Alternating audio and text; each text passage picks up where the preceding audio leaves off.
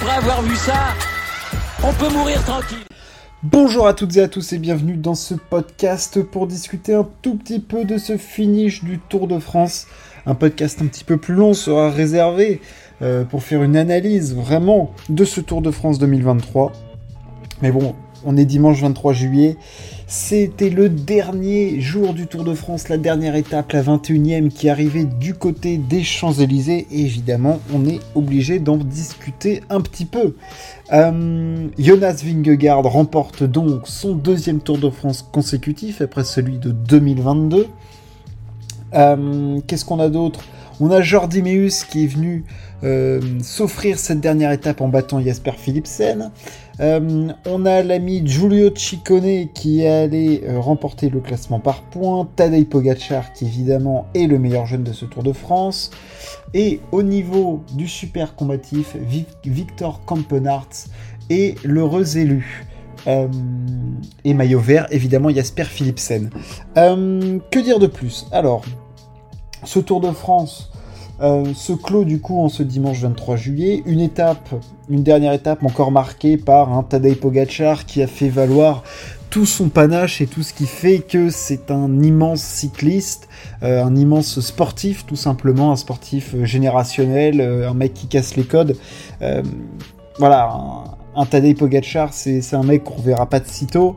bien qu'il n'ait pas gagné cette année, il a encore montré que c'était un coureur différent, un athlète différent, qui vivait la course différemment, quitte à, quitte à tout perdre. C'est un coureur à l'instinct qui ne va pas calculer euh, ses coups comme peut le faire un euh, Jonas Vingard.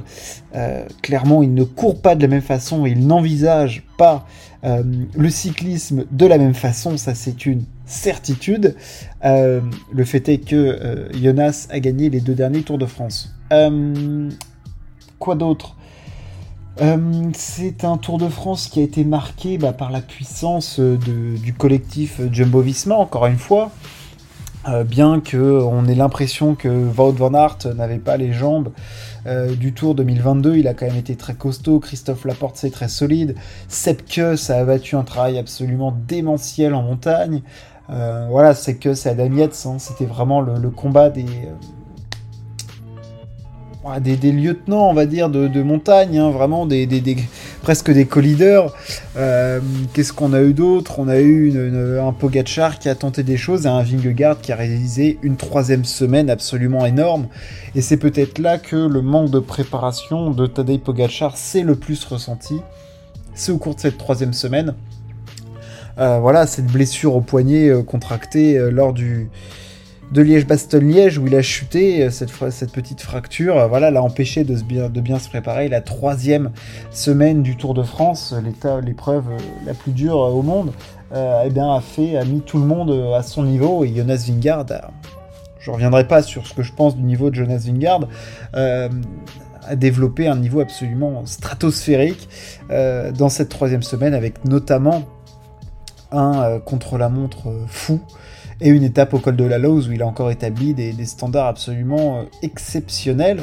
Euh, le fait est que voilà, peut-être que le, système aussi de, de Tadej Pogacar, où il veut briller lors des classiques, fait qu'il axe moins sa préparation sur euh, la construction d'un physique capable d'encaisser les, les, cols de plus d'une heure, enfin voilà, ou les montées longues, voilà, c'est clairement pas les mêmes efforts d'être bon sur un Tour des Flandres et de, euh, et de pouvoir être monstrueux sur le col de la Lose. Donc bon, voilà, ça, ça, ça, sera l'occasion d'en discuter, mais juste voilà l'aborder un petit peu comme ça aussi, c'est voilà pour présenter un petit peu ce que sera le, podcast d'analyse de ce Tour de France, c'est quand même euh, un axe, je pense, qui va être important.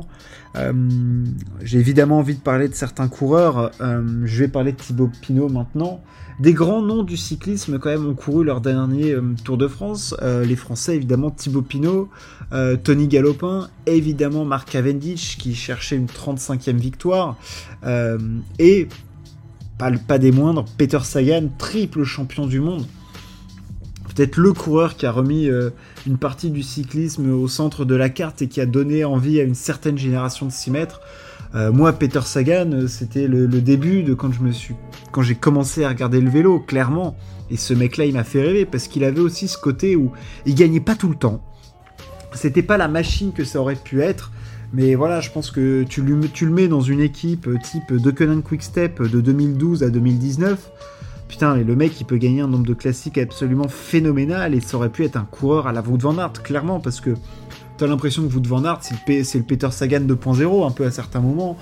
En montagne, il peut être super costaud pour aller chercher les points pour le maillot vert. Il est super bon sur les classiques. Il sait un peu tout faire. Euh, voilà, Sagan faisait du VTT. Enfin, voilà, c'est clairement un coureur qui, a donné envie de, regarder le cyclisme. Et euh, surtout, c'est un mec qui a un palmarès quand même exceptionnel, triple champion du monde. Donc voilà, Thibaut Pinot. Comment ne pas revenir sur Thibaut Pinot et cette étape du Markstein qui a été, euh, comment dire, historique, légendaire, monumental et qui a, euh, nous a fait basculer dans l'irrationnel parce que le Tour de France était plié pour le général. On savait que Vingegaard allait gagner. Alors il y avait peut-être l'orgueil de Pogacar qui faisait qu'il avait envie d'aller gagner cette étape. Mais nous, ce qu'on attendait, c'était surtout le virage Pinot dans le petit ballon, et ça a été absolument fantastique. Enfin, il faut se rendre compte de ce que représente euh, Thibaut Pinot pour le cyclisme français et pour euh, voilà les supporters français.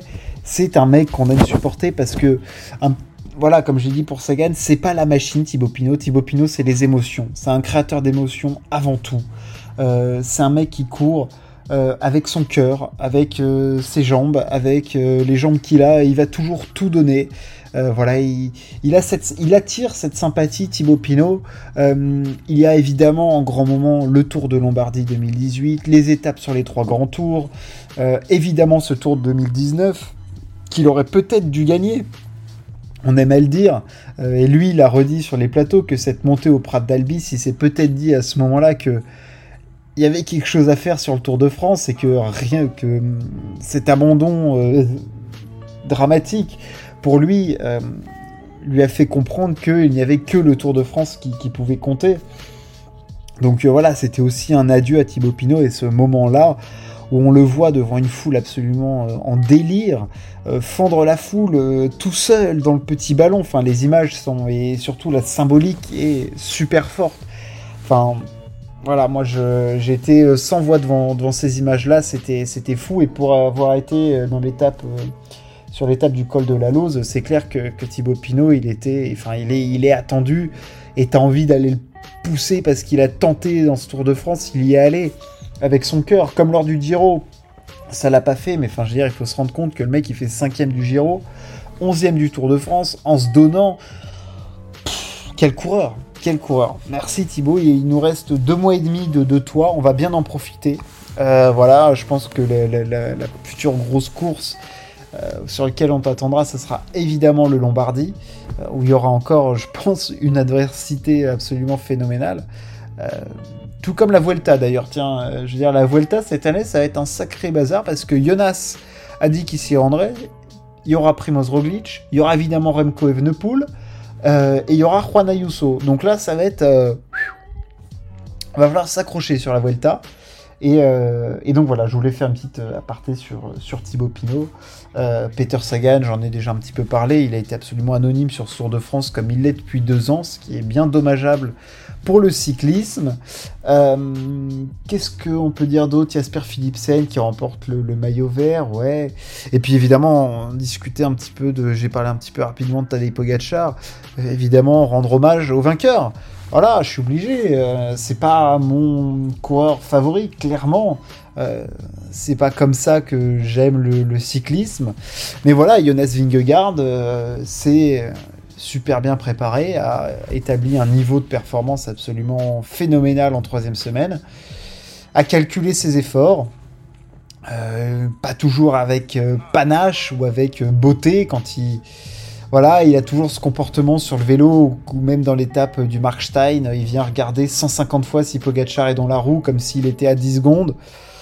Bon, ok, enfin j'avais envie de lui dire, gars, euh, cours pour gagner l'étape, peut-être plus que pour savoir si tu vas perdre 20 secondes sur Pogachar. Enfin, je veux dire, tu vois bien que il reste 5 km, que tu as des jambes de feu, que le mec t'a pas lâché du Tour de France et que c'est pas sur cette étape-là où il reste 3 bornes où tu vas perdre 7 minutes.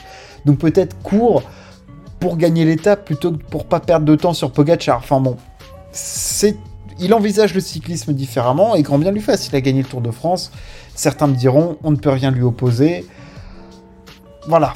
Moi, je, ne l'envisage pas de cette façon-là, mais je comprends. Je comprends. Euh, le mec gagne le tour. Bravo à Jumbo Visma.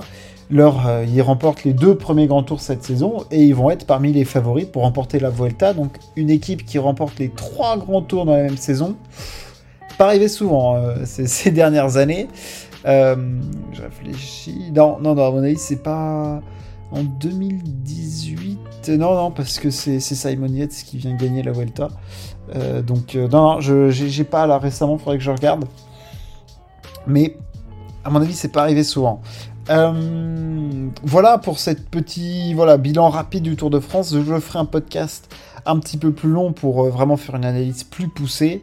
Et puis on se retrouve très très vite pour parler sport. J'espère que ça vous a plu. Merci de m'avoir écouté. Ciao, à plus.